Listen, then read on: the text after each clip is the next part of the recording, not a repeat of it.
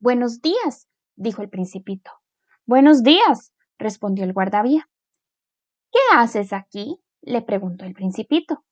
Formo con los viajeros paquetes de mil y despacho los trenes que los llevan, ya a la derecha, ya a la izquierda. Y un tren rápido iluminado, rugiendo como el trueno, hizo temblar la caseta del guardavía. Tienen mucha prisa, dijo el principito. ¿Qué buscan?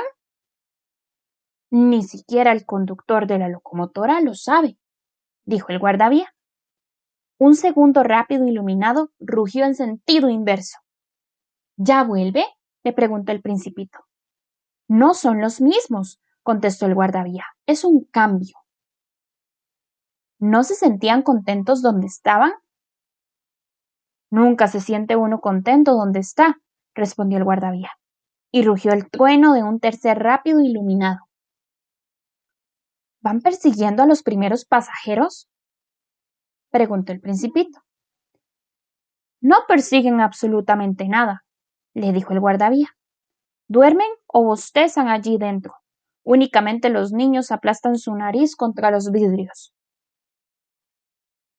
Únicamente los niños saben lo que buscan, dijo el principito.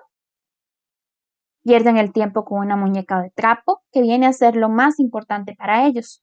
Y si se la quitan, lloran. ¡Qué suerte tienen! dijo el guardavía.